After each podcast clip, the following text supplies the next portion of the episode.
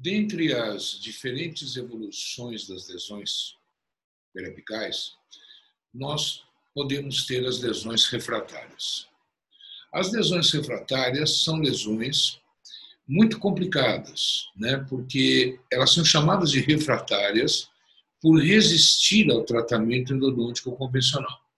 São lesões que estabelecem ou criam, estão há tanto tempo na cavidade oral, dentro do osso vertical, né, e são assintomáticas na maioria das vezes, que permitem, pela destruição do osso, do cimento e da dentina daquela região, permite muitas vezes que bactérias que estão dentro do conduto saem de dentro do conduto, caminham para fora na superfície externa da raiz e formem uma película bacteriana ou uma placa bacteriana extraradicular. São refratárias porque, mesmo que você instrumente a lei em ápice, mesmo que você faça o tratamento analítico convencional, essas lesões persistem por si só, devido à condição de que elas concluem, elas conseguem fabricar um ecossistema próprio. Né? É muito difícil que isso aconteça, porque tem que, tem que acontecer uma série de variáveis ocorrendo dentro desse sistema para que isso, essa, essa ação possa ser é, desenvolvida. Mas, em 5% dos casos, são achados essas lesões refratárias com películas bacterianas extrarradiculares. Muito bem. Então, vamos imaginar a situação que nós podemos observar nessas três imagens que nós temos dentro dessa região. Né? Então, aqui, como nós já mostramos algumas vezes, uma reabsorção oblíqua. Aqui, uma grande lesão apical. E aqui é, mostrando a dificuldade que nós temos de localizar com precisão o ápice dental. Né? O que nós estamos falando? Nós estamos falando de uma, de uma lesão grande, lesões acima de 3 a 4 milímetros, lesões assintomáticas, né, que não apresentam edema naquele momento, de condutos que já foram tratados ou não. Aqui nós estamos vendo provavelmente um conduto que foi tratado e a obturação foi removida durante a colocação desse pino, e isso permitiu o aparecimento dessas lesões. E a, o, o agrupamento de bactérias, a diversidade bacteriana é tão grande que ela pode sair para essa superfície externa e criar por aqui, por exemplo, uma película bacteriana, né? E você, por exemplo, tentando, aí eu vou fazer uma instrumentação além ápice. Não adianta, porque você vai vir dentro dessa área, como nós estamos aqui, e não toca essa área. Aqui, por exemplo, nesse quadro histológico, nós podemos estar vindo dentro dessa área, mas nós não tocamos esta área ou esta área. Então, muitas vezes, são realizadas até cirurgias parendodônticas, devido à dificuldade que você tem para poder tratar essa condição. Aí o nome refratária. Você faz o tratamento endodôntico convencional, você medica, você pode fazer o que você quiser dentro do conduto e a lesão persiste, porque ela não está mais no conduto radicular, ela está fora do conduto radicular. Uma das características fundamentais para que se forme, para que se inicie, para que se desenvolva uma lesão periapical refratária, é a diversidade bacteriana. Né? Aqui, por exemplo, nós estamos vendo em azul uma bactéria que tem filamentos, uma bactéria que tem dentritos, é uma bactéria que tem uma certa motilidade, é uma bactéria que é difícil de você remover mecanicamente, que ela gruda numa região. Aqui embaixo nós estamos vendo em verde, por exemplo, os cocos. Né? E esses cocos estão juntando entre eles, formando uma verdadeira barreira. Então, para que a gente entenda a, a, a presença de uma lesão refratária, ou o que é uma lesão refratária, nós temos que compreender que é uma situação é, que já está estabelecida há muito tempo. Entrou muitas bactérias no interior desse canal radicular. Né? É, essas bactérias que entraram no interior do canal radicular, elas conseguiram desenvolver um ecossistema. E, ao mesmo tempo que elas são autossustentáveis, elas, por exemplo, conseguem quebrar ou conseguem minimizar a ação do mecanismo de defesa. Tá certo? Então, vamos, por exemplo, imaginar uma bactéria é, gram-positiva. Tá? A bactéria gram-positiva, se nós observarmos aqui, ela tem essa capa né, formada pelo ácido lipoproteico, pelo ácido teitóico, peptídeo de pelo peptídeo glicano e pelo fosfolipídio. São bactérias extremamente agressivas, algumas delas aeróbias. Né? Então, por ser aeróbia, elas respiram e, portanto, elas têm um metabolismo muito maior. Existe sim algumas bactérias aeróbias próximo à região apical. É mais difícil. O que nós temos mais é anaeróbio ou facultativo, devido a, a praticamente não existir ar dentro daquela região. Mas, enfim, o que nós queremos demonstrar é que a bactéria gram-positiva ela tem essa estrutura na sua capa bacteriana. E nenhum desses elementos é encontrado no interior do organismo. Né? Nenhum desses elementos aqui nós podemos, por exemplo, observar dentro do nosso organismo. Né? Por exemplo, não existe ácido teitóico, né? não existe lipoteitóico, não existe peptídeo glicano em uma condição normal do nosso organismo. Dentro dessa questão, por exemplo, então o que, que acontece? Esses elementos, esses ácidos aqui, eles terminam por ter uma determinada função. Uma delas é o seguinte, né? Como eles não existem no nosso organismo, eles são identificados como corpos estranhos. Então, no momento que ele é identificado como estranho, corpo estranho o ácido lipoteitóico, por exemplo, ele vai o quê? Ativar macrófagos. E da mesma maneira como ele é agressor, né, ele desenvolve reação inflamatória, ele ativa o sistema complemento, tá certo? Então, é a presença desse, dentre esses elementos desse ácido que faz com que o sistema de defesa seja ativado para vir e destruir essa bactéria gram-positiva. Por isso nós temos uma saúde boa, né? Quer dizer, a pessoa para ficar doente ela tem que quebrar todo o mecanismo imunológico dela, porque nós temos um mecanismo de defesa altamente sofisticado que destrói qualquer coisa que não seja aquilo que ele se, aquilo que é normal, que é natural ao ser humano. O ácido teitóico na gram-positiva, que também está na parede vascular dela, ela já é a parte virulenta, né? porque é a partir desse ácido teitóico que eles estabelecem a ligação entre outras bactérias. Né? E a ligação da superfície, é o antígeno de superfície. Então, é esse a parte agressiva da bactéria. Nós temos que entender também né, que as próprias toxinas dela é que são agressivas dentro desse contexto. Agora, o peptídeo glicano, que é uma camada que nós já mostramos aqui anteriormente, ele serve para quê? Ele serve para dar o corpo da bactéria, né? Perdão, aqui é o peptídeo glicano. Então é o peptídeo glicano que vai dar, que vai garantir a, a força da bactéria, vai manter a pressão osmótica e também, obviamente, por ser um, um, um material estranho ao organismo, ele vai ativar o sistema imunológico. Gram-negativos. Gram-negativas, agora, nós temos uma característica que temos que levar em consideração, que é um pouco diferente. Tá? A gram-negativa, ela apresenta a endotoxina bacteriana. Né? É, é, essa toxina da gram-negativa está no interior da bactéria. Ela é extremamente agressiva. Ela é formada, por exemplo, por uma é formada por uma porção a endotoxina, o LPS, por uma porção lipídica, uma parte polissacarídea e o antígeno O. Tá? Essa endotoxina bacteriana, LPS, é extremamente agressiva. Elas ativam também o sistema complemento, interleucina, macrófago, né? o fator de Hagman, a bradicinina, mas veja, as bactérias gram-negativas, elas podem levar a uma alteração na mitose do linfócito B e de células epiteliais. Então, agora, aqui a gente precisa fazer uma, uma consideração, né? Porque, por exemplo, se essa bactéria leva a uma, uma alteração do, na mitose do linfócito B das células epiteliais, eu posso ter um problema na síntese de anticorpo.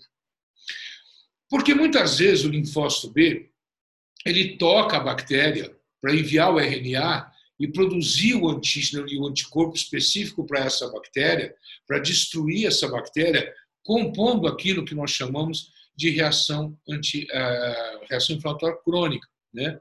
a reação já com o corpo, com o antígeno. Muito bem, só que o que, que acontece? Como ele não consegue se ligar, porque o, o filho, o clone desse linfócito, ele, ele, ele nasce defeituoso nos seus comandos de ligação, ele não consegue captar a informação dessas bactérias. Então, ele não consegue elaborar o anticorpo. Então, veja que se nós levantarmos agora esses dois fatores, eu acho que é uma questão de suma importância. Nós estamos falando aqui não só de uma agressividade da bactéria, como nós estamos falando agora que existe aqui um conjunto de bactérias que impede a reação inflamatória e o mecanismo de defesa. Esse é o ponto. Né? A junção dessas inúmeras bactérias, além delas criarem uma condição de vida para as mesmas, que a gente vai ver depois, como exemplo, né? elas destroem, impedem, atrapalham o mecanismo de defesa. Então, quer dizer, para o organismo, a princípio está tudo certo.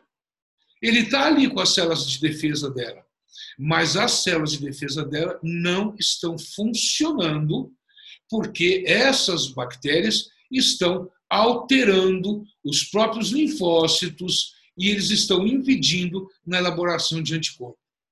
Então aí é o primeiro sinal, né, da doença.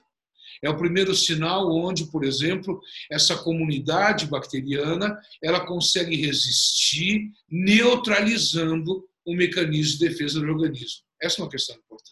Né? E você veja bem, apenas um comentário que às vezes as pessoas elas confundem um pouco, né? Ah, olha, é, eu fiz uma instrumentação de canal no conduto, eu fiz uma boa irrigação, eu fiz um tratamento endodôntico, era um dente com polpa morta e depois teve muita dor, né? É, muito bem, é natural que tenha dor, exatamente pelo fato do que de você promover uma agressão, né, e desenvolver uma reação inflamatória. Agora, o que nós gostaríamos de mostrar agora em especial é que a toxina dessa bactéria gram-negativa, esse lipídio, esse polissacarídeo, esse antígeno, né, essa molécula dessa endotoxina, é extremamente agressiva. E essa endotoxina se localiza no interior dessa bactéria. Essa endotoxina é liberada em duas circunstâncias. Circunstância número um, quando ela sofre a mitose, libera endotoxina bacteriana. Circunstância número dois, quando você mata a bactéria. Quando a gente faz um tratamento endodôntico e mata essas bactérias, as endotoxinas que estão no interior dessas bactérias vão ser disseminadas. Né? E aí, obviamente, elas vão gerar uma tremenda reação inflamatória periapical e dor. E você acha que talvez tenha feito alguma coisa errada, ou você não fez aquilo que seja adequado, ou teu tratamento, teu tratamento não foi conduzido. E não é disso, nada disso. Na realidade, você matou essas bactérias. Né? Agora, é uma bactéria muito agressiva. Né? E ela, por exemplo, produz citocinas, né? E esse, esse conteúdo bacteriano ele está dentro de uma lesão refratária. Veja a, a complexidade e, e, e, e, o, e a característica e na realidade a, os agravos que nós podemos ter, né? Com a diversidade bacteriana. Isso é um dente que está aberto na cavidade oral. Isso é, por exemplo, um dente que tem um canal contaminado durante muito tempo, uma endodontia mal executada, onde sobreviveu por muito tempo bactérias no interior do canal, né? um mix bacteriano. A formação, a questão, por exemplo, de vir mais bactérias para aquela região. Veja só o actinomyces. Vamos lá. Os actinomyces fermentam carboidratos. Então não precisa de oxigênio possui pile ou fímbrias, H. levam à reabsorção óssea e à reabsorção do fibroblasto pela sua agressividade. Destrói tecido. Né? Produz leucotoxina, mata leucócito. Inibem a quimiotaxia através da catalase e da é, superóxido desmutase. Quer dizer, lembra quando quando o neutrófilo sai de dentro do vaso, cai no tecido e vai lá para combater o agente agressor, essa bactéria libera esse fator que inibe esse movimento. Então, não chega neutrófilo para essa área. E ela não permite a proliferação de fibroblasto, célula epitelial e célula endotelial. Em outras palavras, se eu tenho uma ferida, ou uma destruição, ou um rompimento de um vaso, não vai cicatrizar. Porque o fibroblasto, que é aquele que constrói a ferida, não é, é não é proliferado, as células epiteliais não são e as endoteliais não são. Então, são bactérias extremamente agressivas, né? e que terminam, por exemplo, por levar um grande problema, um grande desgaste para todos nós, para a lesão apical. Mas aqui, aqui que eu queria que a gente começasse, por exemplo, a interpretar um pouco o que é uma lesão refratária. Né? Veja, é a formação de um ecossistema.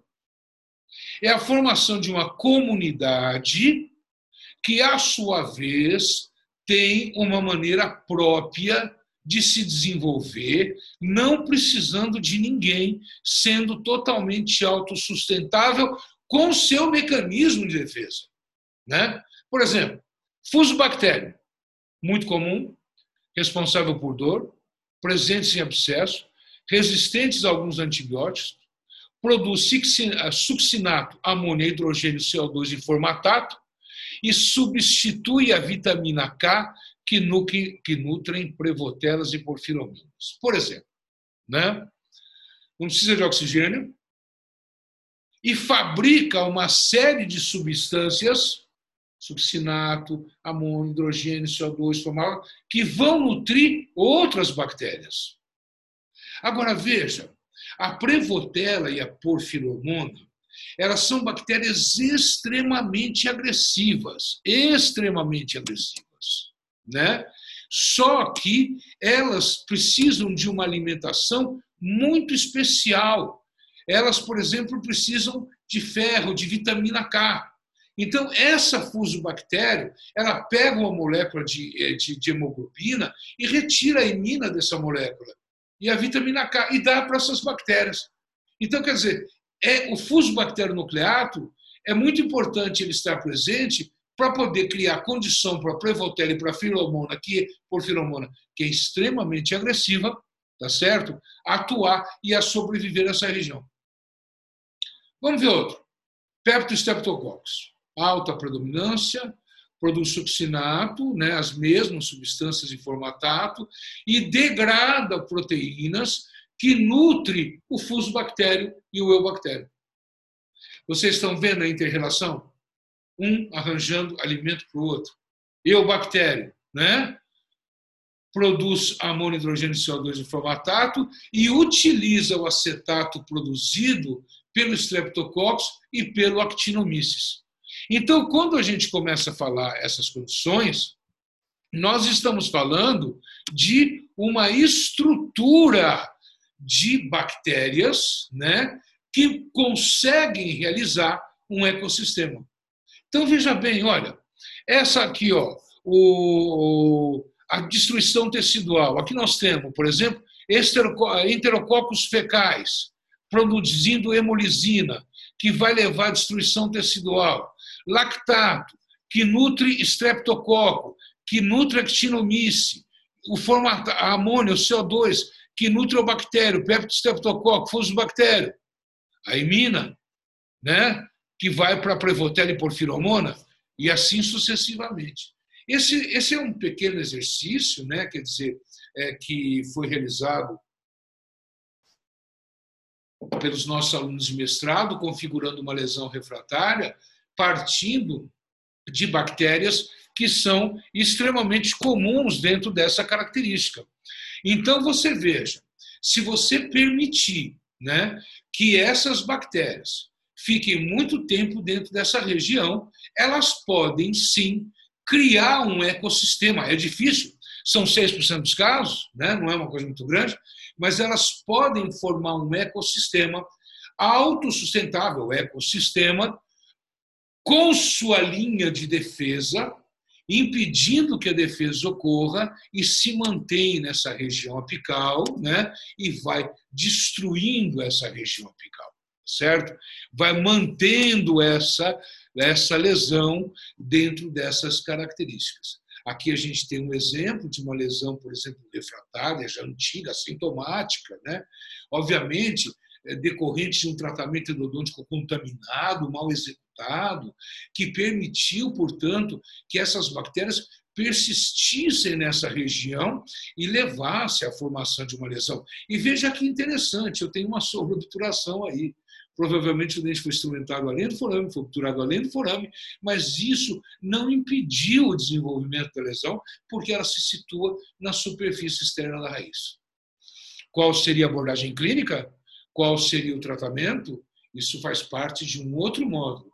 Mas um agravante a gente pode ver dentro dessa condição. Hoje em dia, nós não permitimos que essas lesões contaminantes fiquem por muito tempo, porque nós temos provas já cabal e filosófica e científica que elas podem se manifestar levando o quê? Patologias ou complicações sistêmicas à distância. À distância. Mas, por exemplo, dentro da própria região, a formação de uma lesão refratária, resistente ao sistema imunológico, é um alerta que nós precisamos ter em consideração, observando a característica de adaptação, a patologia e a agressividade dessas bactérias. Portanto, a ação do dentista é primordial para evitar esse tipo de procedimento e, uma vez instalado, nós vamos ver, por exemplo, qual é a ação que no final vai ser resolvida. Obrigado.